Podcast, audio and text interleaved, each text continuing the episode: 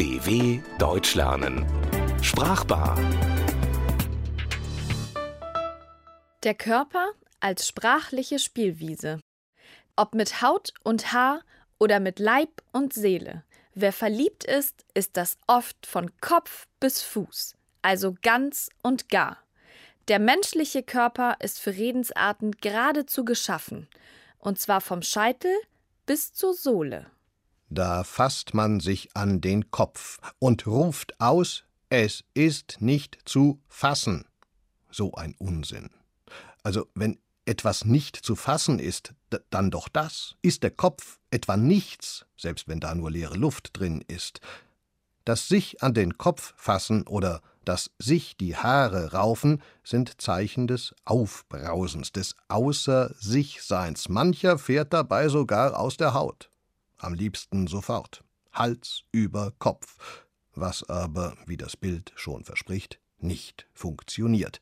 Hals unter Kopf funktioniert, aber das gibt es nicht als Redensart. Der Kopf ist oben und da bleibt er, da können Sie sich auf den Kopf stellen oder sonst wie Ihren Unmut äußern. Wenn Sie aber nicht mehr wissen, wo Ihnen der Kopf steht, dann wächst Ihnen wahrscheinlich alles über den Kopf, wird Ihnen alles zu viel. Dann stecken Sie eben bis über den Kopf in äh, weiß nicht was.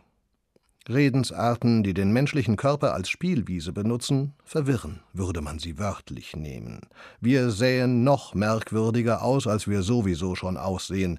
Der Verwirrte würde tatsächlich seinen Kopf unterm Arm tragen, und der Mutige würde sein Herz in beide Hände nehmen. Ob das gesund ist? Oder der Referent, der als verlängerter Arm des Chefs gelobt wird, weil er immer alles von langer Hand vorbereitet, im Klartext dieser Mann ist ein guter Assistent, der sich für den Chef fast zu Tode arbeitet und aufgrund des täglichen Stresses mit einem Bein schon im Grab steht. Stellen Sie sich mal einen verlängerten Arm vor, der mit einem Bein im Grab steht. Lieber nicht. Über kurz oder lang stellt sich dann die Frage, hab ich sie noch alle, beziehungsweise sind alle Körperteile an ihrem Platz und kann eins die Funktion des anderen erfüllen? Paradoxerweise heißt die Antwort ja. Was man nicht im Kopf hat, muss man in den Beinen haben. Heißt, wer vergesslich ist, muss das durch Schnelligkeit ausgleichen. Aha, und wie? Indem man die Beine in die Hand nimmt.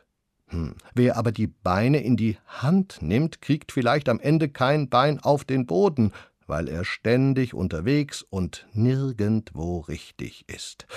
Also doch lieber fest mit beiden Beinen auf dem Boden stehen. Was stehst du da wie angewurzelt? ruft der Meister dem Lehrling zu. Soll ich dir vielleicht Beine machen? Tja, da ist die Frage berechtigt, woher der Meister für den armen Lehrling ein paar weitere Beine herbekommt. Redensarten widersprechen sich andauernd, wie diejenigen, denen sie auf den Leib geschrieben wurden und werden. Wer meint, kürzer treten zu müssen, dem sagt man an anderer Stelle nach, er sei faul und stehe sich die Beine in den Bauch. Da ruft der Meister barsch, ja, wird's bald, beweg deinen Hintern. Sowas sagt man besser nicht, es ist unerzogen. Würde aber der Lehrling den Meister darauf aufmerksam machen, dann, dann würde es aber was hinter die Ohren geben. Oder anders gesagt, der Meister würde hinlangen und dem Lehrling eine Ohrfeige verpassen. Oder Backpfeife. Doch Vorsicht, Ohrfeigen sind in Deutschland mittlerweile verboten, also nicht auf die Ohren bitte. Sonst können Sie mich nämlich nicht hören. Wenn einen jemand nicht hört, hat das aber nicht nur mit einer Schwellung am Gehörgang zu tun. Man könnte auch sagen, er sitzt auf den Ohren und hört einfach nicht. Trotz mehrfacher Aufforderung, nicht zu fassen. Manche hören nur, was sie wollen. Denen hat jemand den Kopf verdreht. Ja, die sind verliebt. Die haben sich nach jemandem die Augen aus dem Kopf geschaut. Bildlich die Augen sind selbstverständlich noch da, falls nicht im Kopf, dann vielleicht am Po oder an den Beinen. Ja, Was man nicht im Kopf hat, muss man doch in den Beinen haben, oder? So ein langweiliger Witz, ja, zum Gähnen. Übrigens, wer gähnt, sollte schön die Hand vor den Mund nehmen. Die eigene Hand vor den eigenen Mund, sonst ist es ein Handkuss. Man kann so viel falsch machen, jeder von uns.